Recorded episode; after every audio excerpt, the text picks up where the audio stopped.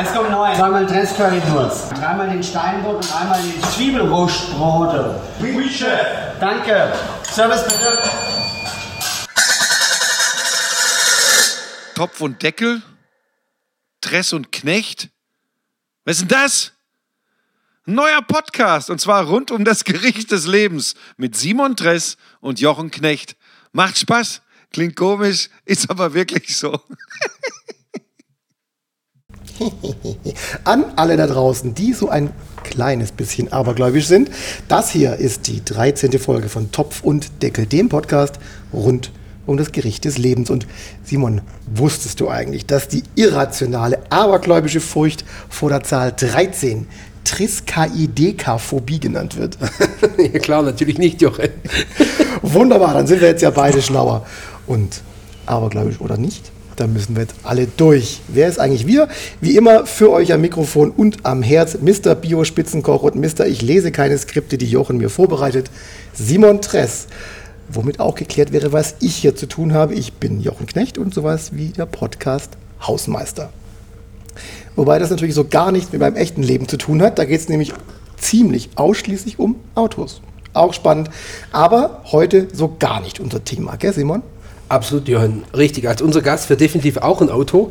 Aber er hat eine viel spannende Geschichte äh, aus dem Familienunternehmen raus. Und äh, deshalb freuen wir uns auch sehr auf Matthias May. Hallo.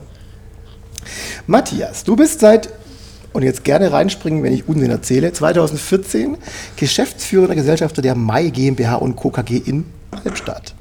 Und für den unwahrscheinlichen Fall, dass jemand äh, dieser Name so gar nichts sagt, möge er doch mal kurz einen Blick in seinen Kleiderschrank werfen, weil die Firma Mai produziert und verkauft sehr erfolgreich Bodywear. Früher hieß sowas Unterwäsche für Männer und für Weiblein. Ähm, es ist also ziemlich realistisch, dass sich in jedem Wäscheschrank irgendwo irgendwas mit Mai-Label befindet. Du führst das Unternehmen zusammen mit äh, deinem Bruder Florian, deinem Cousin Markus und Roland Kull und äh, bist für die Bereiche Vertrieb, Marketing und Design verantwortlich. Bis jetzt nickt er immer noch ganz brav. Ähm, bevor du dich für den Schritt ins Family Business entschieden hast, warst du nach der Ausbildung zum Achtung Bankkaufmann, dem äh, anschließenden Masterstudium in München und Montreux, insgesamt 14 Jahre bei der, und das freut mich als Metzinger, Holy Fashion Group in der Schweiz. Ähm, und nach der Station landet man ja gerne irgendwie in New York oder in Paris. Für dich ging es aber nach Albstadt ins Familienunternehmen. Vielleicht magst du uns mal kurz sagen, warum? Ach so. Warum ins Familienunternehmen? Ja. Und warum nicht New York, London, Paris? Also zunächst mal finde ich die Schweiz großartig. Und das war schon mal hart genug, die Schweiz zu verlassen, okay. egal wohin. Äh, wenn du da leben darfst, und heute sprechen wir über Kulinarik. Wenn du in der Schweiz gelebt hast, Kulinarik ist äh, wirklich einzigartig dort. Und klar, irgendwann, ähm, ich war viele Jahre Aufsichtsrat bei uns im Unternehmen. Und dann stellt sich so mal die, die Nachfolgefrage, und das haben wir uns dann damals gestellt. Markus, mein Großcousin ist es eigentlich. Wir haben so eine, so eine Verschiebung in der Generation. Und äh, mein Bruder und der Beirat natürlich, die dann irgendwann sagten: Mensch, eigentlich gibt es ja mal drei, die sind nicht gerade ganz auf den Kopf gefallen. ähm, vielleicht wären die ja auch fähig, äh, das, das Unternehmen ähm, in die Zukunft zu führen. Und so haben wir uns zusammengesetzt und ähm, haben uns dann die Ressorts ganz gut zugeteilt, einfach aufgrund der Begabung, Fähigkeiten und, und was, jedem, was jedem so liegt. Und so sind so die Bereiche Design, Vertrieb, Marketing, auch Retail bei mir gelandet. Und ja, so haben wir uns damals entschieden, das zu versuchen. Und bisher war das, ähm, das kann ich für mich auf jeden Fall sprechen, ich glaube, meine Kollegen würden es genauso sehen, die richtige Entscheidung, ähm, das, das selbst mal in die Hand zu nehmen und zu schauen, was man aus dem aus dem Label so machen kann. Ich finde die Parallelen zum Simon ja ganz spannend, weil auch für den hätte ja irgendwie der Weg in mhm. die große, weite Welt führen können. Aber es wurde dann doch Reihen in Ehestätten. Und eben auch Familienunternehmen. Habt ihr über die Verbindung zueinander gekommen, gefunden oder wie, wie kommt die Verbindung zwischen euch beiden? Ja, in der Tat eigentlich über Familie, mhm. denn ähm, ähm, Matthias, sein, äh, sein ja, sein Schwager mhm. äh, ist der Georg Schweißfurt. Oh, und äh, wieder, gell? Äh, mit Georgie äh, durfte, ich ja schon, ähm, durfte ich ja schon zwei tolle Bücher machen. Und so äh, sind wir eigentlich zueinander gekommen, jetzt auch schon bestimmt schon sechs Jahre. Mhm. Ja. Genau, sind wir schon Genau. sechs, sieben Jahre. Genau. Genau. so finden wir dann halt zusammen. Über die Kulinarik wieder. Genau. Und das ist auch gar nicht weit weg, das ist Albstadt. So, während der Simon jetzt schon mal die Teller holt, würde ich mal sagen. Matthias, du hast neben dem Deutschen auch den Schweizer Pass, richtig? Genau, ja. Mhm. Ähm, und ähm, als Gericht des Lebens hast dir aber weder was aus Deutschland noch aus der Schweiz gewünscht, sondern du hast dir Spaghetti del Ubriancone gewünscht. Was stümperhaft so was ähnliches wie betrunkene Rotweinspaghetti heißt. Ganz ehrlich, mir macht allein die Optik ein bisschen Angst. Die Dinger sind knallrot. Wie schwer ist sowas zu kochen, Simon? Ähm, in der Tat äh, war das eigentlich wirklich jetzt äh, eine der größten Herausforderungen. Wo man denkt, es ist schon Rotweinspaghetti, wenn man es jetzt ganz simpel bricht. Aber ähm, ich äh, muss ja versuchen, weil es nennt sich ja so sinnvoll betrunkene äh, Spaghetti heißt es. Und äh, Matthias hat vorher schon mal erzählt gehabt, nochmal, also bevor wir angefangen haben im Podcast, dass das jedes Jahr in diesem Restaurant ist und das schon seit 2006, gell Matthias? Mindestens, ja. Ja, genau. und äh, das hat sich noch ähm, schwierig gemacht. Aber ich würde sagen, äh, jetzt essen wir mal. Okay? Also schmatzen, kommentieren ist alles erlaubt, sogar erwünscht in diesem Podcast. Ich habe gleich mal dran gerochen, weil ich, die, die riechen nicht mal ansatzweise so, wie es, also die Nudeln riechen nicht so, wie das, wie das Restaurant gerade riecht. Schon ein bisschen nach Schnapsbar. Spaghetti des Besoffenen.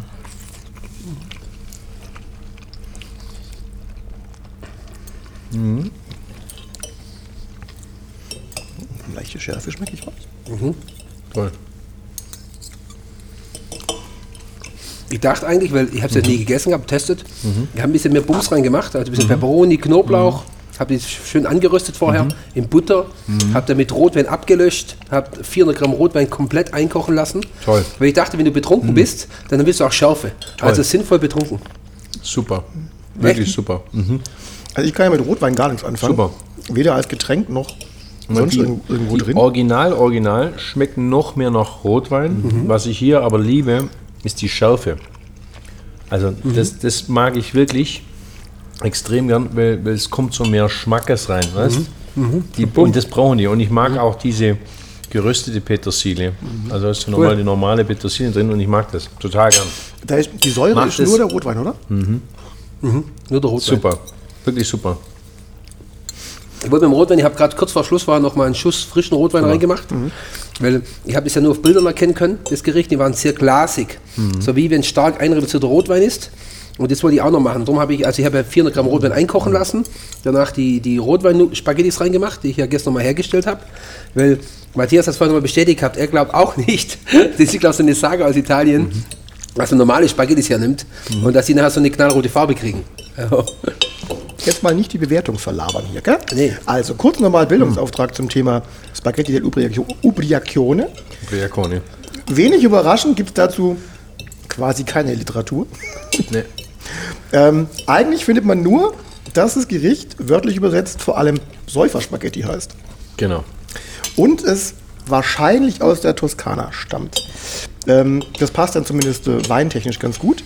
Und ähm, spannend ist aber, dass die Dinger vor allem ja nur eine, eine Abart von Spaghetti aglio olio e peperoncino sind. Also, das gleiche nur halt mit Rotwein. Die kommen allerdings ursprünglich aus den Abruzzen beziehungsweise rund um Rom. Und dann Matthias, du kennst das Florenz. Genau. Da gibt es ein haben Lokal. wir, haben wir Italien einmal durch. Genau, da gibt es ein Lokal, da komme ich wirklich seit zig Jahren hin.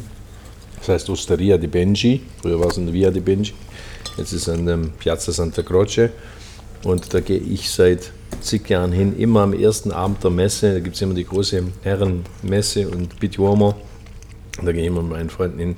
Wir essen jedes Jahr ähm, zum Auftakt die Spaghetti Ubriacone. Und die Jungs, die freuen sich schon, wenn da zehn Männer oder mittlerweile auch mit vielen Frauen und das ganze Team dahin kommt. Und das ist immer großartig. Der Ja, Auftakt in. Florenz und das ist immer ein tolles Erlebnis. Ich würde ich auch essen. Komplett. Ja. Das ist halt das Thema durch die Schärfe, weil das ist ja mit drin im Endeffekt, dass es ja eigentlich Knoblauch, Chili-Nudeln sind oder Peperoni-Nudeln sind. Weil mir halt wichtig, diese, diese Balance zu kriegen. Die Schlonzigkeit ist Butter, oder? Die Schlunzige ist viel Butter.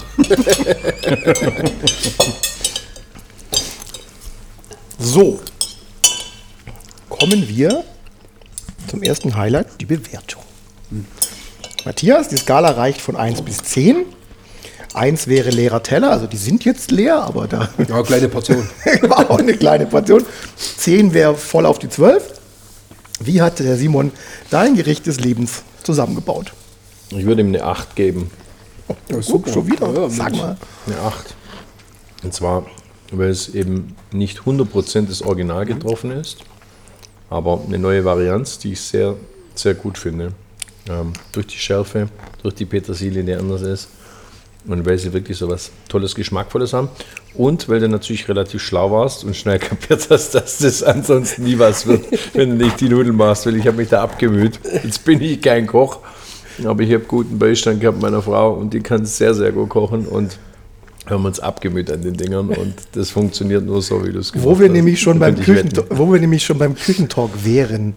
Simon, äh, im Rezept ist es, also im das Rezept, das man so findet, ist wirklich in der Tat normale Spaghetti, die man in Rotwein kocht, einkocht. Du hast anders gemacht. Warum? Genau. Also ich habe wirklich in der Tat, und das vielleicht geht mal jetzt ein großer Dank raus an die Firma Häusler, die ähm, Nudelmaschinen herstellen. Und äh, Richard Häusler, ein guter Freund von mir, habe ich dann vorgestern angerufen und gesagt, Richie, ich muss äh, Rotwein-Spaghettis machen. Was willst du? Rotwein-Spaghettis machen? Dann du Rotwein rein. Sage ich, nee, genau das will ich nicht. Und dann habe ich einen Teig gemacht nach meinem Rezept. Und dann bin ich dahin und die mich ausgelacht. Die sage ich, wie wenn du zum Italiener gehst und sagst, ich will eine Pizza machen. So weißt du, Spaß gibt es. Und dann haben die mich echt ausgelacht was macht mit dem scheiß Teig? Den kriegst du in dieser Maschine durch.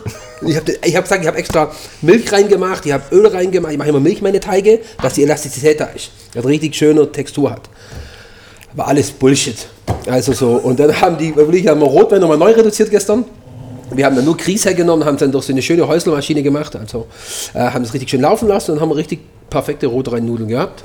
Haben so eine halbe Flasche reduzieren lassen, den Rest haben dann selber getrunken, ähm, dass auch nochmal die Qualität des Weines gepasst hat. und dann hatte ich knallrote Nudeln eigentlich und die habe ich dann nur ganz kurz gekocht. Und ähm, genau, und so ist der Rotwein reinmarschiert. Und dann geht's weiter. Dann ging es weiter, dass ich jetzt hier äh, Butter genommen habe. Und zwar, glaube ich, 75 Gramm Butter auf das Rezept jetzt. Habe das dann mit einer Knoblauchzehe schön goldbraun angerüstet. Habe kleine Mini-Peperonis beim Gewächshaus geholt, die ganz frisch waren, gerade geerntet. Die ganz fein mit aufgeschnitten. Habe die, eine kleine Nussbutter gemacht, dass es ein nussiges Aroma gibt. Und habe ich wieder 400 Gramm Rotwein genommen und habe den komplett einkochen lassen auf 100 Gramm.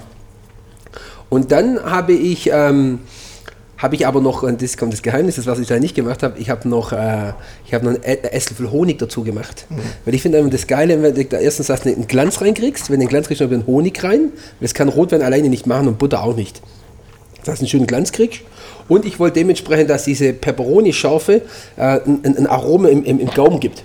Wenn du nur auf Peperoni, dann wäre es jetzt zu dogmatisch scharf geworden. Aber dem Esslöffel Honig, was ja auch nicht wenig ist, gibt es doch, den habe ich nicht drin drin gemerkt, gell? Also drin habe ich nicht gefühlt, aber er hat trotzdem wieder dieses Aroma ein bisschen milder eingefangen. Und dann habe ich die Nudeln reingemacht und dann habe ich nochmal frischen Knoblauch dazu gemacht. Also nur mal Scheiben geschnittener Knoblauch, dass ich einmal einen gerösteten Knoblauch habe und einen Knoblauch, der dann wirklich nur im Rotwein sich und in den Spaghetti mal ziehen lässt. Das ist ja auch nochmal, also zwei Arten von Knoblauch. Das ist also, das hört sich jetzt so einfach an, gell? aber ihr merkt, da sind schon wirklich viele Schritte drin. Und, äh, und dann habe ich Senf dazu genommen, also Senfsaat, statt Pfeffer, weil Senfsaat eine andere Schärfe gibt wie Pfeffer, das nicht zu penetrant ist, weil die Schärfe kann man über Peperoni, Salz mit drin, ja, und, noch, und dann noch zum Schluss noch ein bisschen Rotwein rein. Aber halt nur ein bisschen leer. wenig. Und, und zack ist ein Teller leer. Ja. Matthias, Schweiz, wie isst man in der Schweiz von Nudeln? Das Schweiz ist ja kein so, also für mich ist Schweiz kein so Nudelland. Aber du hast durch die Schweiz, durch die verschiedenen Kulturen, das Frankophone, das Italienische, hast du natürlich dort eine extrem gute, ähm, auch italienische Küche. Also ich ähm, glaube, ich sag, ich habe oft gesagt, du kannst in der Schweiz manchmal besser Italienisch essen als in Italien selber. Also du musst äh, in Italien manchmal wirklich dich gut auskennen in Mailand, um gut Italienisch essen zu gehen. In der Schweiz ist einfach Essenkultur, das merkst du. Und äh, deswegen liegt mir das, das Land einfach auch so wahnsinnig, weil ich wahnsinnig gern esse. Ähm, und äh, ja, die Schweizliebe kommt, oder die Liebe kommt übers Essen. Ich mache mal einen Break. Und zwar, erklär uns doch mal, lieber Matthias, was ein schwäbischer Boomerang ist. Ein schwäbischer Boomerang. Ein schwäbischer Boomerang ist ein Kleiderbügel. ist ein, ein recycelter Kunststoffbügel, den wir irgendwann in den 90er Jahren mit Dübelfischer entwickelt haben und der wirklich einzigartig ist und damals auch von der war Merkel, die jetzt ähm, ja, ausscheidet, aber damals war die eine Umweltministerin, so lange ist das her. Und äh, der Bügel, mit dem liefern, also wir liefern unsere Wäsche, BHs äh, schwerpunktmäßig auf, auf äh, Kunststoffbügel aus. Und dann praktisch geht der Bügel in ein Kreislaufsystem. Also die Kunden äh, sammeln die Bügel, dass wir ähm, eben Plastikmüll vermeiden 15, über 15 Tonnen mittlerweile pro Jahr. Dann holen wir die Bügel ab, dann gehen die in eine Behindertenwerkstätte bei uns, 100 Meter weg von der Firma. Da werden die aufbereitet, gereinigt und dann geht es wieder in den Kreislauf. Und so gehen Bügel immer wieder drei bis vier Mal in den Kreislauf und äh, da sparen wir immens über die Jahrzehnte natürlich immens an, an äh, Plastikmüll und ja, und, schöne und Geschichte. Bums sind wir im Thema Nachhaltigkeit. Genau. Ähm, wenn man jetzt guckt, ich meine, klar, so, so, so, eine Textilfirma, die Schwäbische Alb war mal voll mit Textilfirmen, das ist ja, mhm. ist ja weithin bekannt. Ähm, Mai hat es hat es durchgehalten, hat es überlebt. Braucht man äh, so eine Art von Innovationsgeist und, und schwäbischer Erfindertum, um, um, um das durchzuhalten? Auch dieser ganze Wandel in der Textilindustrie? Ich glaube, also das eine ist mal, wir haben uns, und das ist wirklich der Verdienst meiner Vorfahren, mein Onkel, mein Vater, die haben irgendwann sich klar bekannt zur Marke. Mhm. Und ähm, der Untergang der Textilindustrie auf der Schwäbischen Alb war sicherlich die Großkonzerne, äh, für die dann viele angefangen haben zu produzieren und irgendwann war, ähm, waren die Lohnkosten einfach zu hoch. Du musst überlegen, ähm, du hast heute in China, in Indien 16 mal günstigere, tiefere Lohnkosten, 16 mal, wie wir jetzt auf der, in, in, in Deutschland haben. Und das kannst du nur schaffen, wenn du Markenunternehmen bist, wenn du für einzigartige Qualität stehst und dich da auch nicht keine Kompromisse machst. Und du sagst, okay, das kostet das am Ende, müssen sehr sparsam sein. Also es ist jetzt nicht irgendwie so, sondern wir müssen sehr, sehr kostenbewusst nach wie vor immer immer bleiben und sein. Und äh, so haben wir es dann geschafft, mit Innovationskraft äh, uns, uns zu behaupten und nach wie vor, denke ich, eine sehr starke Marktposition zwischenzeitlich in, zumindest in Deutschland und im deutschsprachigen Raum ähm, zu, zu festigen. Ja. Vielleicht wieder so eine Frage an euch beide. Also ihr seid beide in führender Position von, von einem mittelständigen Familienunternehmen. Wie muss man denn drauf sein, dass das funktioniert? Also die, ich stelle mir das teilweise wirklich extrem anspruchsvoll vor, ähm, weil weder du noch der Simon, ihr seid jetzt ja irgendwie der, die, die Alleinherrscher, sondern ihr müsst ja mit, mit Familie funktionieren. Wie muss man sich das antrainieren? Ist, ist das angeboren? Ist das Erziehung? Ich kann man das gar nicht vorstellen. Ja, ich, glaube, so, ja, das ist ja, ich sag mal, Familienbetriebe sind ja immer so eine Sache, wo ja auch, muss ich ehrlich sagen, ja Fluch und Segen ist. Im Positiven drin. Also, weil das, das Thema ist natürlich so, man, äh, wir hatten jetzt am Dienstag auch wieder ein, äh, ein Meeting, weil wir gerade auch uns wieder neu positionieren. Wir haben ein großes Management-Board wieder aufgebaut und gemacht und immer zählt manchmal der Faktor Mensch schon mittendrin. Und ich glaube, das ist halt immer das Thema Familie. Ich habe gesagt, ehrlich zu dir, feministisch ehrlich. Ähm, und ich glaube, das macht es halt aus, die Ehrlichkeit, glaube und auch dann so mit mehr Sachen umzusetzen. So ist meine Wahrnehmung, weil wenn ich mir jetzt halt einen Tisch vorstelle, statt meine drei Brüder, meine Mutter jetzt äh, vier Geschäftsführer, da weiß ich nicht, wer mir jetzt das Messer auf den Rücken stecken will oder der andere Absichten hat oder einen anderen Druck vielleicht auch von zu Hause bekommt oder was immer was. Das sind immer andere Faktoren dabei. Und ich glaube, das macht, glaube Familie macht eigentlich aus, dass es, äh, dass eine ganz andere, also meine Wahrnehmung, eine ganz andere Dynamik entsteht. Es entsteht eine ganz andere Dynamik und man kann auf direkten Weg auch den Leuten ins Gesicht sagen, was man denkt, äh, ohne dass es dementsprechend dann auch auch, auch krumm genommen wird, also im Positiven drin oder auch im Negativen drin. Weil ich glaube, das ist am meisten zusammenrückt. Das ist eigentlich das, was ich so denke. Ich glaube, du brauchst halt klare Regeln. Das ist ganz wichtig. Und mhm. ähm, jetzt kenne ich euren Laden jetzt auch nicht so im Detail, aber ich glaube, bei euch ist auch ganz klar, jeder hat seinen Bereich mhm. und da kann jeder mal in seinem Bereich auch agieren. Und klar hängt alles zusammen, das ist bei uns auch so. Aber ähm, ich glaube, es wäre schwierig, wenn ich mit meinem Bruder zusammen den Vertriebsmarketing-Design teilen würde. Dann, mhm. glaube ich, hätten wir ständig Konflikte, weil das ist auch ganz klar. Ja. So bist du voneinander abhängig, aber trotzdem ist jeder für seinen Bereich verantwortlich und das, da kannst du schon mal frei gestalten und dann musst du irgendwo, ähm, ist Familie immer Zusammenhalt am Ende auch und, und wichtig ist ja, du hast immer ein gemeinsames Ziel, also es ist ganz wichtig, dass das auch klar ist, wo, wo willst du hin und, und da ist Kommunikation ganz wichtig und dann kann es dann kann's funktionieren. Ja? Aber es sind immer Momentaufnahmen mhm. und wir wissen, wie viele Familienunternehmen in Deutschland scheitern genau, und ähm, wie viele Konflikte es da gibt und wie es tolle Unternehmen ähm, vor den Ruin bringt aus Neid und äh, aus, aus verschiedenen Dingen. Und ich glaube, das muss man sich immer vor Augen halten. Ja, weil Familie halt immer persönlich ist. Ne? Genau. Also da ist Kritik genau so ganz schnell persönlich. Du, du wächst auf mit, den, mit deinen Mitgeschäftsführern und mit, mit Verantwortlichen. Ja? Ja. Ähm, wenn ich an Textilunternehmen von der Schwäbischen Alb denke, habe ich, sorry, immer aller, allererst einen Schimpansen im Hubschrauber vor Augen. Oder, also sprich, ähm, da gibt es ja noch einen großen Textiler hier in, in der Gegend, ähm, der aber auch völlig anders geführt ist, sehr patriarchal. Ähm, und trotzdem auch natürlich, ähm, zumindest äh, in Deutschland sehr erfolgreich oder sehr präsent ist. Tauscht man sich eigentlich aus so unter Familienunternehmer, Textildynastien oder äh, eher nicht? Also wir jetzt weniger, ich habe jetzt weniger Kontakt zu, zu Wolfgang Grupp. Ähm, der hat sein, der hat ein wenig ein anderes System wie wir, wie wir das haben. Und, und von dem her, glaube ich, sind die Geschäftsmodelle nicht, nicht vergleichbar. Aber ähm, ich habe Hochachtung vor ihm, wie er über Jahrzehnte das, das seinen Weg gefunden hat, erfolgreicher Unternehmer zu sein. Und ich glaube, jeder muss seinen Weg finden. Wir haben unseren Weg gefunden und, und sind damit im Moment ähm, sehr erfolgreich. Aber nochmal, man muss immer wieder sich bewusst machen, das sind alles Momentaufnahmen. Ja? Das, äh, das, was du heute tust, von dem profitierst du morgen oder auch nicht. Und, und so sehe ich das auch. Und ähm, der Austausch ist ganz wichtig. Ich habe den sicherlich nach wie vor mit vielen ehemaligen Kollegen und in der Branche, auch mit Kunden. Und ich glaube, das ist auch wichtig. So wie der Simon, glaube ich, äh, wie wir offen äh, reden, du musst da offen sein für Kritik. Mhm. Äh, das ist ganz entscheidend. Ich rede sehr, sehr viel mit, mit, mit Kunden und habe da sehr gute vertraute Kunden, die mir auch ehrlich den Spiegel mal vorhalten, was wir vielleicht einmal nicht so gut machen oder was wir sehr gut machen. Ne? Ich meine, ihr habt rund 1200 Mitarbeiterinnen mhm. und Mitarbeiter, die Hälfte davon, über die Hälfte in Deutschland. Mhm. Was sind die größten Herausforderungen, Standort Deutschland, für, für, für die Firma Mai? Die Lohnkosten. Mhm. Also am Ende ist klar, du, du, du produzierst an einem Standort, wo du heute eigentlich, also wo es in der Textilbranche eigentlich kaum ein Unternehmen gibt, das sich das noch leisten kann.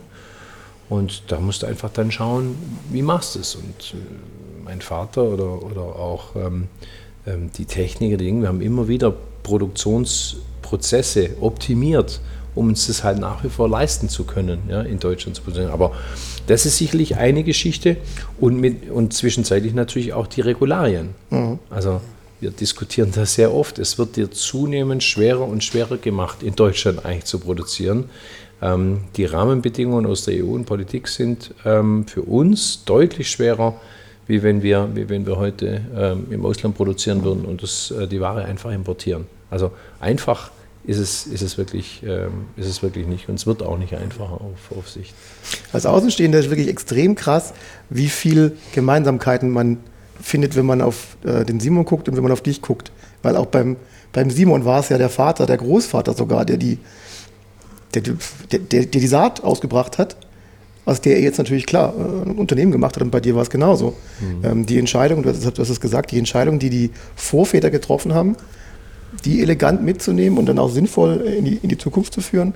Und das, das passt auf, sowohl auf die Rose als auch die, auf die mhm. Firma Mai. Das finde ich spektakulär fast schon. Ich glaube, darum verstehen wir uns auch so gut. Ja, also ich, ich, ich, ich glaube das absolut, dass das wirklich was ist, was, was wahnsinnig ähm, verbindet. Ich glaube, das Spannende ist eigentlich bei, bei ich sag mal, bei, bei, den, bei den Next Generationen, ich sag mal, wie weit war die vorige Generation? Ich glaube, das macht es halt aus, auch das viele Demut und auch den Respekt, aber auch, weil man viel selber geschaffen hat. Weißt du, darum geht es halt auch. Klar. Ich sag mal, du und dein Bruder und der Markus und der Kohle mhm. habt halt viel bewegt schon nach oben und das mhm. macht dementsprechend auch mit einer ganz anderen Wahrnehmung auf. Wie wenn du sagst, okay, jetzt steht da ein Millionenunternehmen so und jetzt übernimmt das mal. Und ich glaube, das macht es halt aus. Das macht, glaube ich, auch das, das Menschliche noch aus, Gott sei Dank. Dass es auch selber gelebt wird und gemacht wird. Mhm. Wie geht euch beiden denn und jeweils in, in eurer Profession, wie sehr geht euch das Thema Greenwashing gerade auf den Sack? Mir geht es mächtig auf den Sack. Also, weil gerade im Bekleidungsbereich ist es ein Wahnsinn. Also, wie viel Trittbrettfahrer oder wie viel, ähm, allein das Thema Biobaumwolle, ja. Mhm. Also, ähm, nur ein Beispiel zu nehmen. Wir hatten 2018 war ein Prozent des weltweiten Anbaus waren Bio, war Bio-Baumwolle. So. Und wenn ich jetzt halt höre in den Medien überall sämtliche Vertikalen, ja, wir stellen um bis 2023 machen wir nur noch Biobaumwolle. Das ist überhaupt nicht möglich. Das ist schlichtweg unmöglich. Ähm, und und äh, das ist für mich halt Greenwashing pur. Und dann endet es halt bei der Biobaumwolle und wir schauen uns nicht den Wertschöpfungsprozess an und sagen, ja, es gehört eben für mich zumindest äh, mein, mein Verständnis von Nachhaltigkeit ist einfach mal den gesamten Prozess anzuschauen. Es ist eben nicht nur die Biobaumwolle, die dann vielleicht nicht mit Pestiziden behandelt ist und äh, ja, ähm, unter, unter anderen Bedingungen vielleicht der, der Agrarwirtschaft dann, dann entsteht. Aber der Prozess ist ja entscheidend. Also wie kommt es zu einem vollständig nachhaltigen Produkt? Mhm. Faire Löhne, wo wird mhm. produziert, äh, wo färbst du die Ware nachher? Also all das steckt ja so viel dahinter. Und, ähm, das ist bei uns in der Branche natürlich äh, eklatant, was, was da abgeht. Ja. Ihr produziert eure Stoffe ja auch selber, ne? Zu, Mhm. zu größten Ja, Teils. 90 Prozent mittlerweile sind Eigenstoffe ja, in Eigenfertigung, genau. Also wir haben wirklich die gesamte Wertschöpfungskette unter Kontrolle und Florian, mein Bruder, er kann wirklich sagen, okay, die Baumwolle kommt auf dem, also von dem Feld in Peru, äh, ist da regelmäßig, also vor der äh, Co- Corona-Scheiße war der, ähm, war der auch noch dort und, und ist dann einfach fort und ähm, ähm, ja, wir können, wir haben da wirklich eine sehr große Transparenz, äh, wo was herkommt. Ja.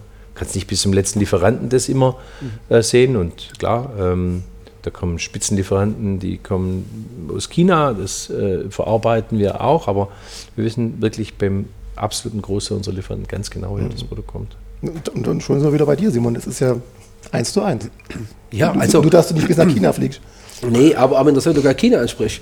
Zum Beispiel, wir haben jetzt, das Schöne ist, jetzt haben wir diese Woche für nächstes Jahr, das war auch wieder das Thema, wo wir mehr Transparenz noch weiter, das ist wie bei Matthias nichts anderes, immer weiter in die Kerbe rein. Ich rede jetzt mal von so Convenience-Bereich, das ist ja auch, sagen wir mal, das Drillung. Wir haben jetzt diese Woche die ersten vier Tonnen Ingwer vom Bodensee gekriegt, von der Reichenau. Bio-Ingwer von der Reichenau, vier Tonnen. Jetzt schon für nächstes Jahr. Im Endeffekt kostet es vierfache, vierfache, was wir bis jetzt über international bekommen haben. Und, ähm, und das ist genau das gleiche Thema, wie Matthias sagt. Wir, wir, das Thema Fundamente DNA ist das A und so. Und dann gilt es halt, es weiterzuentwickeln.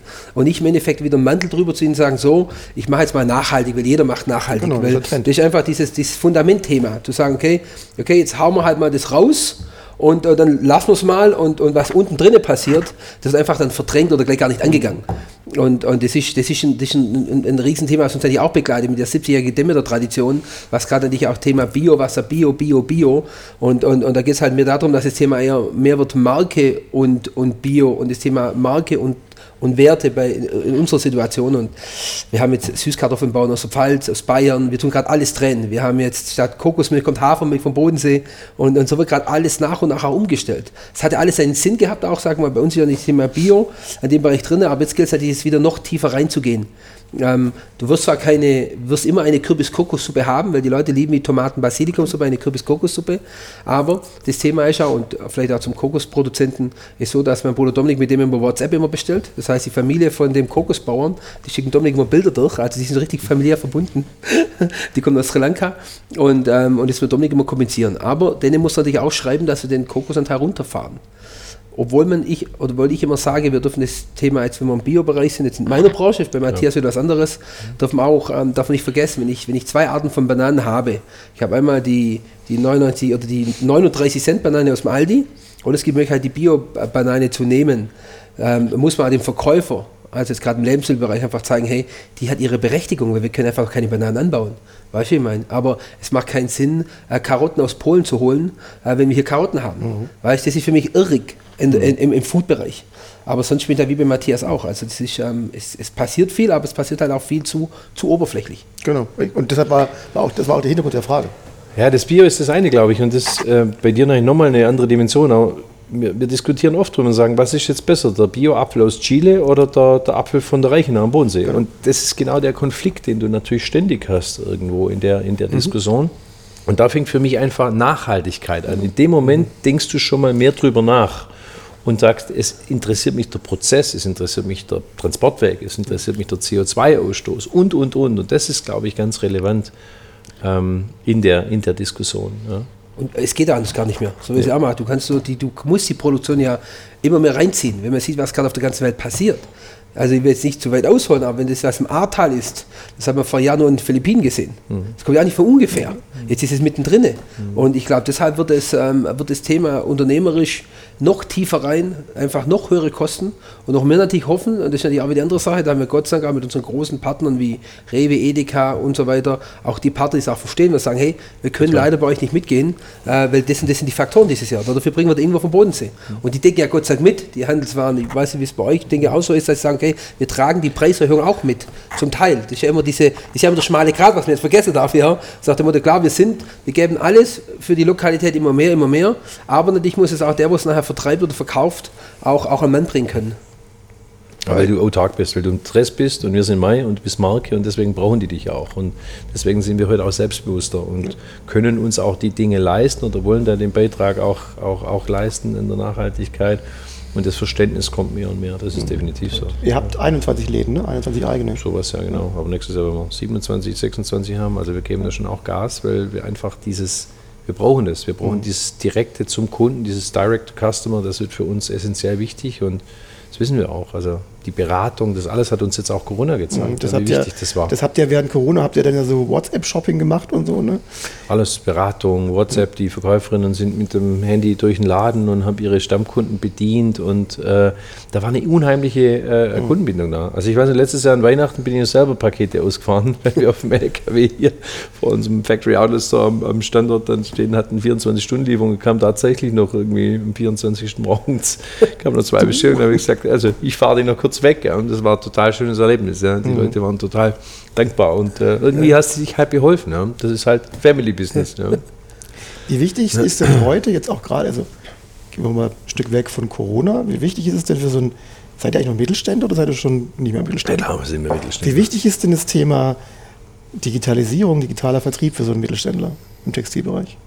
Ja, klar. Also E-Commerce, äh, unter anderem jetzt mit dem digitalen Vertrieb ansprichst, ist für uns essentiell wichtig, weil wir erreichen da einfach nochmal ganz andere, andere Kunden, andere Zielgruppen. Es wird digitaler. Ähm, wir haben durch, durch die letzten zwei Jahre natürlich auch einen Frequenzverlust in den Innenstädten und da sind wir Gott sei Dank auch ganz gut aufgestellt. Aber da geht es immer, eigentlich geht es jetzt gar nicht so um digital oder analog oder stationär, Brick and Mortar, wie wir es nennen, sondern eher, der Kunde ist heute hybrid unterwegs. Und du musst ihn einfach versuchen, dass er, und das ist unser Ziel, einfach eine enge Kundenbindung aufzubauen. Und dann kauft er mal digital, der kauft aber auch stationär. Also der muss digital ein Einkaufserlebnis haben, wie auch stationär. Also wenn ich ihm die Ware digital, also per E-Commerce schicke, dann muss er ein Erlebnis haben, wenn er das Paket auspackt und ist das schön eingepackt und ne, hat vielleicht, wenn es ihm nicht passt, dann auch einen einfachen Retourenprozess. Genauso muss ich eben schauen, dass der irgendwie, wenn er in den Laden kommt, kriegt einen Kaffee angeboten und fühlt sich, muss sich da super, super wohlfühlen. Und gerade bei Frauen, wir sind in einer sehr sensiblen Branche, Wäsche, also du kommst dann irgendwo dem Menschen eigentlich so nahe. Ja? Also ich sage immer, mein Spruch ist immer, wenn ich so einen Laden reingehe bei uns und sage, willst du dich hier nackt ausziehen? Also das musst du dir immer bewusst machen, dass sich eine Frau da irgendwie in der Kabine im Blößen, die muss sich natürlich wohlfühlen in dem, in dem Moment. Also da geht es sehr stark um Erlebnis. Das ist wie bei dir. Also ich komme hier rein und habe ein Erlebnis und Genuss, und, aber trotzdem, die, die Atmosphäre drin ist wunderschön und da fühle ich mich wohl. Ja. Wie, nimmst du deine Mitarbeiter mit? Weil ich meine, Albstadt, ihr habt wahrscheinlich sehr viele Mitarbeitende, die schon ewig dabei sind. Wie nimmst du die mit auf diesem Transformationsprozess? Weil es sind alle Schwaben, die sind natürlich erstmal, die sind gern dabei, die sind auch fleißig und äh, extrem treu und engagiert, aber den muss man ja schon so ein bisschen knacken normalerweise. Also am Anfang war das sicherlich beim einen oder anderen nicht ganz einfach und ich hatte natürlich schon auch klare Vorstellungen, wo ich hin will. Und da schaut man zuerst mal und sagt, ja, lassen mal kommen. Aber das haben die dann relativ schnell kapiert, dass ich das ernst meine. Und ähm, das hat dann auch gut funktioniert. Ich glaube, wenn du die ersten Erfolge hast und auch erklärst, warum wir das tun. Ja? Also wir haben damals 60 Millionen gemacht, als ich kam, oder 65, heute machen wir 110 dieses Jahr. Also das war eine relativ große Dynamik für so ein klassisch schwäbisches Unternehmen und da musste auch viel passieren. Ähm, aber wenn du denen erklärst und sagst, hey, warum machen wir das? Und wir haben klar gesagt, wozu ist es? Weil wir, wenn wir internationale Relevanz haben wollen, brauchen wir eine andere Umsatzgröße. Sonst müssen wir irgendwie weiterhin Weißwäsche verkaufen, aber wir brauchen nicht anfangen, BHs zu verkaufen. Heute sind wir einer der führenden Marken im Dessous-Bereich, ja, innerhalb von wenigen Jahren in Deutschland. Und ich glaube, das ist mal entscheidend zu erklären, was machst du. Ist aber auch so, dass du nicht jeden mitnimmst und du brauchst dann auch neue Leute dazu. Und ich glaube, die Mischung ist nachher auch gut, weil du hast die Erfahrenen, die sagen, das war schon gut, was wir da gemacht haben, ist auch vielleicht weiterhin gut. Und dann brauchst du halt die anderen, die sagen, ja, Mensch, ähm, aber es ging vielleicht auch so. Und, und diese Symbiose, ich glaube, das macht den Erfolg heute aus, dass wir eine gute Mischung hinbekommen haben und haben wirklich fantastische Teams heute am Start, ähm, wo ich sehr, sehr stolz drauf bin. Auch so eine Frage, die wieder auch in den Simon gehen kann. Nachwuchs auf der Schwäbischen Alb. Wie groß ist die Herausforderung? Junge, gute Leute nach Albstadt, nach Haingen zu kriegen? Oder kommen die, weil euer Ruf so geil ist? Ja, das ist Klar. echt so. Das ist, ja, das ist echt so. Naja, das wäre ja nichts Besseres als das. Ja gut, aber man muss ja dafür ja, wir, wir haben ja 90 Mitarbeiter, das ist ja Kindergeburtstag bei uns, weißt du, ich meine, aber es ist ja wirklich schon so natürlich, aber es ist wieder, wie der Matthias auch sagt, das ist, ist das Thema Marke, du musst im Endeffekt noch heute sowieso, klar, Haifischbecken Gastronomie hat sich jetzt nach Corona verändert, ein Fünf-Sterne-Hotel in Berlin habe ich vor kurzem mal einen Freund erfahren, der zahlt jetzt äh, ein renommiertes Haus am Brandenburger Tor, ähm, die zahlen angeblich 1000 Euro äh, für einen Mitarbeiter, dass er zu ihnen kommt, also Oh, aktuell, das ist schon, das ist schon, aber egal was du machst, also bis runter. Und, ähm, und das ist halt schon eine krasse Nummer eigentlich, weißt? Also ich glaube, das Thema Brand, Brand, Marke, Verbundenheit, Familie, Werte, das schlägt halt alles. Und, und ich glaube, gerade nach so Krisen, nach so Pandemien, weiß man einfach, wenn man, sich, wenn man, wenn man sicher Arbeitgeber ist, immer noch mehr zu schätzen. Und weiß im Endeffekt auch, okay, was habe ich, wenn man Familienbetrieb arbeitet, es gibt halt auch gute und schlechte Zeiten. Und ich bin ja nicht mal ein großer Hotelkonzern, äh, wo international vielleicht aufgestellt ist und dem einfach das, der natürlich gnadenlos nach Zahlen guckt. Wir müssen ab und zu auch schlucken oder haben auch in der Pandemie geschluckt. Zum Wohle, das wird es bei euch nicht anders, nicht anders gewesen sein, zum Wohle auch der Mitarbeiter und des Unternehmens. Aber es gibt viele, denen ist es scheißegal. Absolut. Ich glaube, du, du hast dann schon diese hohe Identifikation, das schaffen wir. Also indem die Leute einfach, du kannst bei uns echt was werden. Ähm, das sage ich ja immer. Also die Leute sind halt keine, also ich, das ist immer böse, wenn man das über Konzerne sagt, aber keine Nummer, aber du, du bist einfach in einem Familienunternehmen anders unterwegs. Also ich, ich weiß halt, ah, performt der Mitarbeiter, will der, es geht auch um das, ja, welche Rolle nimmt er ein und du siehst es ehrlich gesagt schon beim Auszubildenden. Also siehst, wie schnell läuft der?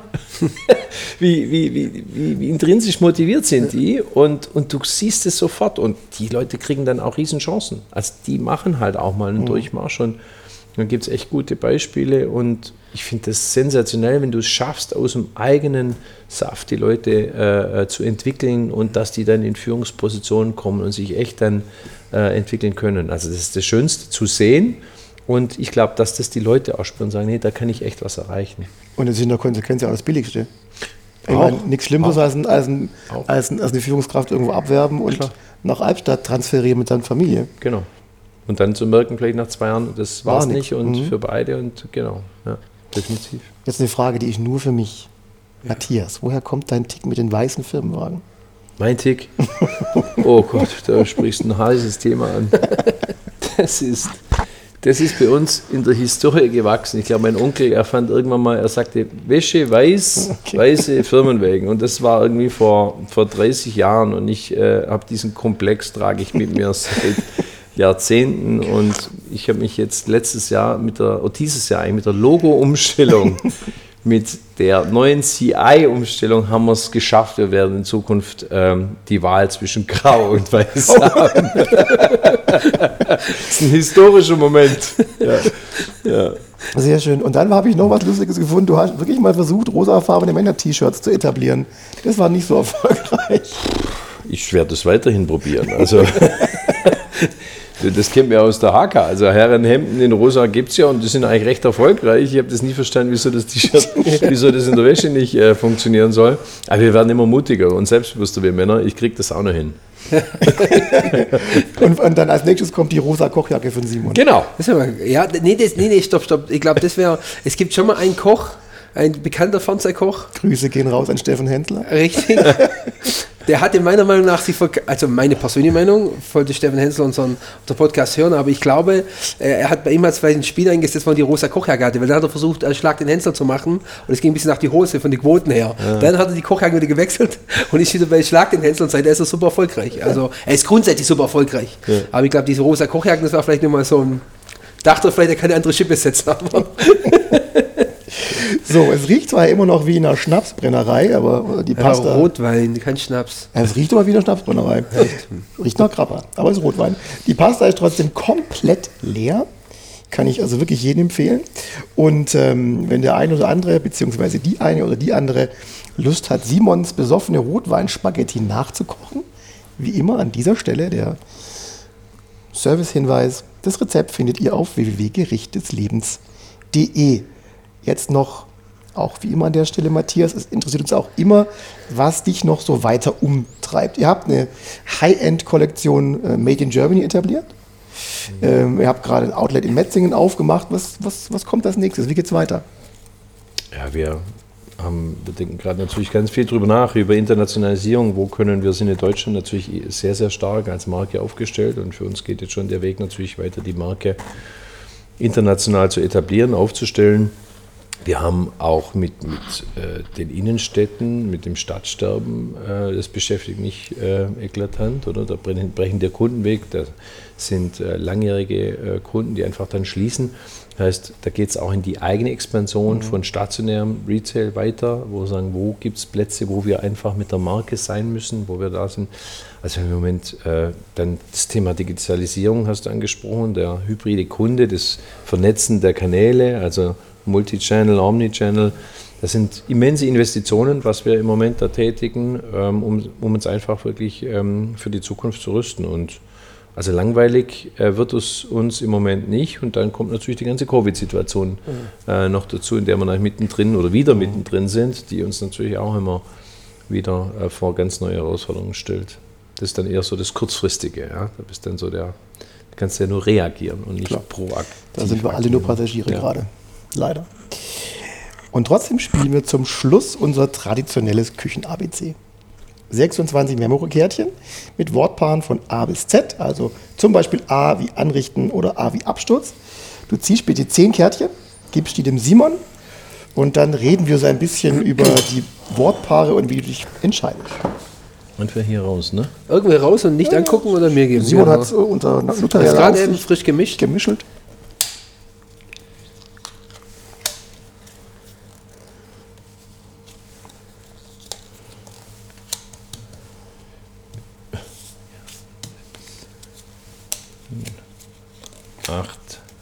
Haben wir jetzt? Habe ich jetzt viel, oder was? 2, 4, 6, 8, 9, 1 noch. Eins, zehn. So. So, und bevor wir anfangen, meine neue Lieblingsfrage. Wenn du als Gemüse wiedergeboren werden würdest, als was kommst du aus der Erde? Und es muss ein Gemüse sein. Ein Schwachsinn. Gemüse. Paprika würde ich dann sagen. Ach, guck, Echt? hatten wir noch nicht. Aber nicht, wieso Paprika. Paprika? Straff, wie ich bin. Feurig. Aber scharfe Paprika. Nein, wirklich, also äh, Paprika finde ich ein unglaublich ästhetisch schönes äh, Gemüse. Die Paprika, mit der die kannst du füllen, die kannst die kannst äh, wunderbar in, in, in Scheiben schneiden. Ich liebe, ich liebe ja Pasta und, und meine Paprika-Spaghetti. Und sie oder- lebt in der Sonne. Ja, also Ja, ich finde stimmt. alles. Also Ja. Paprika ist, wenn ich jedes Mal, wenn ich da in meinen Lieblingsbioladen gehe und da Gemüse kaufe, dann stehe ich, Paprika kaufe ich immer. Und wenn der Kühlschrank voll ist mit Paprika, das kann ich irgendwie immer, das mich so an. Welche Farbe ist noch Rot. Rot. Rote Paprika, klassisch. Ja, also Klassiker. Das ist Das ist so. interessant. Paprika haben wir nie. Aber das Coole ist, jede Antwort von jedem Gast war bislang irgendwie was Besonderes. Ja, echt so. Du hast immer gedacht, das passt. Ja. Ja, Paprika passt.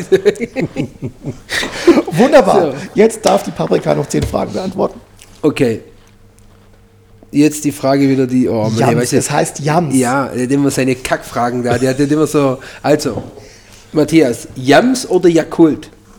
Was? ja, ist Jams immer- ist ein äh, ähnlich wie eine Kartoffel, kommt aber aus Afrika.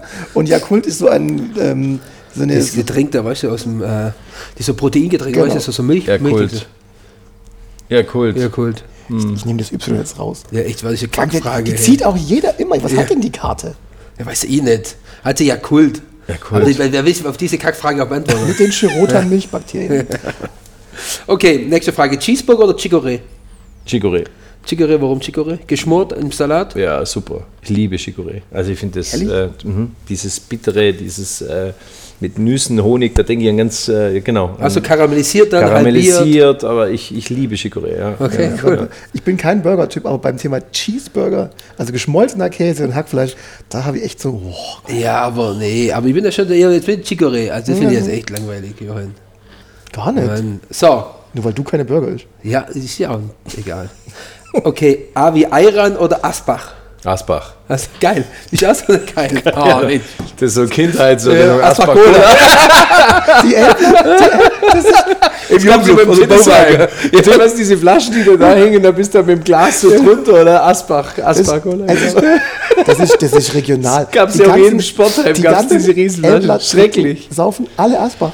Aber wieso? Wir sind sogar vom Jugendclub Echte, sind wir sogar mal nach Ast, zu Asbach gefahren, haben uns das mal angeguckt. Und das Geile war ja, da gibt es die, ähm, da gibt's die ähm, Hugo Asbach Straße. Und eine kleine Anekdote noch ganz kurz dazu. Das war bestimmt schon 20 Jahre her. Dann äh, sind wir alle steil gegangen abends und, äh, und morgen sagt einer, du, hey, wir haben das Schild geklaut. Hugo Asbach Straße. und dann sagen die anderen, wir auch. Beide Seiten hängen jetzt im Jugendclub in Ehestetten. Beide Hugo Asbach Straßen. Das ist bestimmt verjährt, das ist bestimmt Ja, ja, das ist verjährt. verjährt. Aber ist echt witzig, ja. Ist- Hat man mit der Anke Kromer Ja, auch. haben wir auch. Das war auch. Die ganze Apple Sau wird erstmal. Sag, ja. Das- wir, im, im Tal, wir kennen das gar nicht. Ja, das dachte ich mir. Jetzt auf Tag gleich kommt wahrscheinlich die Wodka, Frage. Ja, ja. So, Mandelmilch oder Mayonnaise? Mayonnaise. Ketchup, Mayo, oder? Typ, oder? Ja. Mehr wie Ketchup? Nee. Also, äh, gleich 50-50. Die Auswahl ist schwierig. Ja, so. Ich finde ja, ich find ja Mayo maximal unterschätzt. Ich bin ja so ein Mayo-Freak. Ich liebe das ja. Ja, eine, eine geile so Koriander-Mayonnaise Genau. oder so, so Genau, was asiatisch, genau, also selbstgemachte. Genau, genau. Ja. Da kann man noch. Ja gut, dann kann man die wieder mit Anspruch eigentlich unterlegen, die Sie Mayonnaise. Sie steht. Ja, ist recht, okay. Ragout oder Radler? Radler. Radler, sauer süß. Ähm, mittlerweile sauer. Okay. Aber ist auch so ein altes Ding, gell? Also nicht Ja, weil du alt immer bist, süß natürlich, aber genau das, das zwischenzeitlich ist es verändert irgendwie sich. so. Ga- Geht mir genauso. Ich denke mal, meine Figur, weißt du, ah, jetzt noch süßen Sprudel zu dem Bier. Mich sauer, jetzt habe ich mich dran gewöhnt. Äh, Seetang oder Snickers? Snickers. Oh, liebe Snickers. Oh, Snickers. Mit Snickers da, ja, da kriegst du mich. Ah, die zwei in einem Pack sozusagen. Für die alles. egal. Snickers, ganz egal. Ja, ich liebe es. Wenn ich Skitouren gehe und dann so irgendwie so diesen, was, diesen Heißhunger kriege, dann haue ich mir immer Snickers rein, mit die alle ihre gesunden Riegel dann esst, Proteine, ja, haue ich mir irgendwie zwei Snickers rein und das ganze, die ganze Ich muss, Kalorien ich, ich muss ja immer lachen, wenn, wenn du heute in eine Eisdiele gehst und diese, diese Hipster-Eissorte Salted Caramel, da sage ich mir, Leute, das macht das Snickers seit 100.000 Jahren. Mhm. Genau. Das ist schon immer süß und also Ja. Kar Babys Karamell mit salziger Erdnuss. Ja. Also, Aber dann geht eigentlich, aber wie, wie machst du dann, wenn du jetzt, äh, wenn du jetzt ein Radler Sau trinkst und Snickers in der Kombination, das ist dann egal. Oder das selten ist so- zusammen, aber Das ist die Frage. Überraschungsei oder Urkorn? Urkorn, Urkornische Getreide. uraltes Getreide. Uralt. Ja, ja. Gibt es bei mir gerade im Restaurant.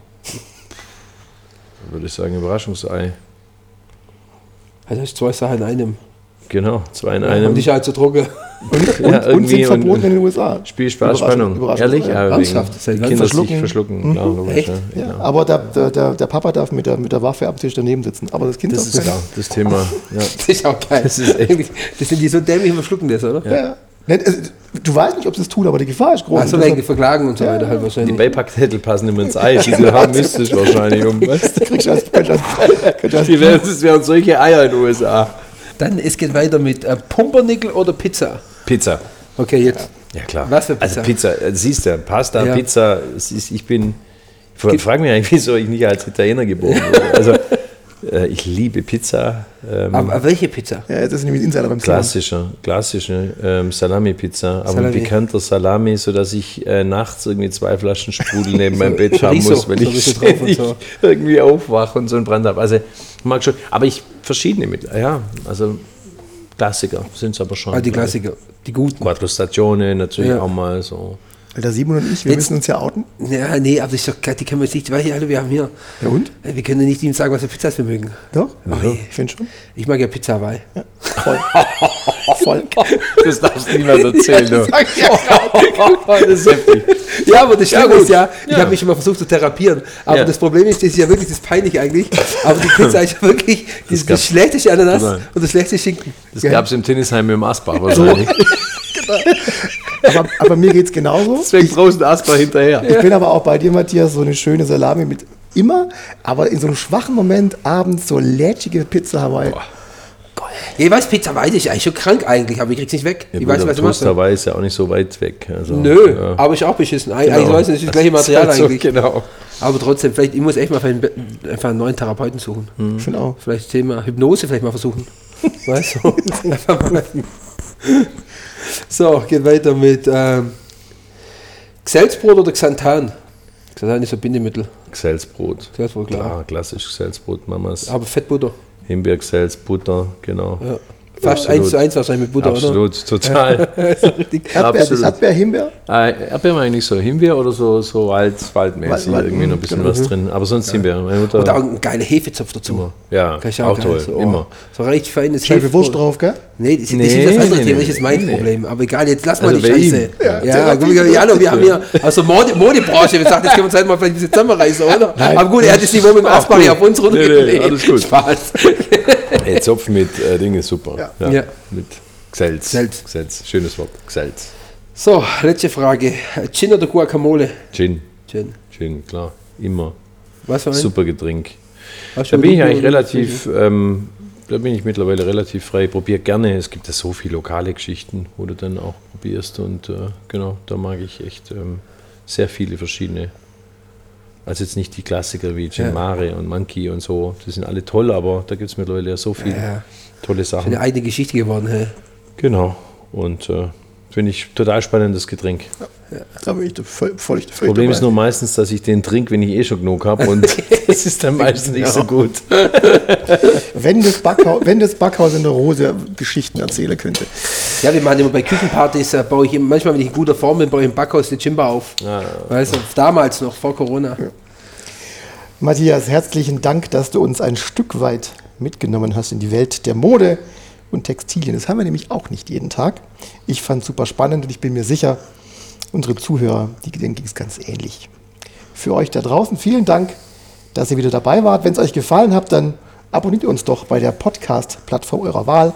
Lasst uns eine positive Bewertung da, empfehlt uns weiter oder meldet euch auch gern direkt bei uns. Ihr erreicht uns unter Topf und Deckel at gerichtdeslebens.de. Matthias, vielen lieben Dank für die erstmal tolle Herausforderung, für, äh, dass ich mich erweitern konnte mit, äh, mit den Rotweinnudeln.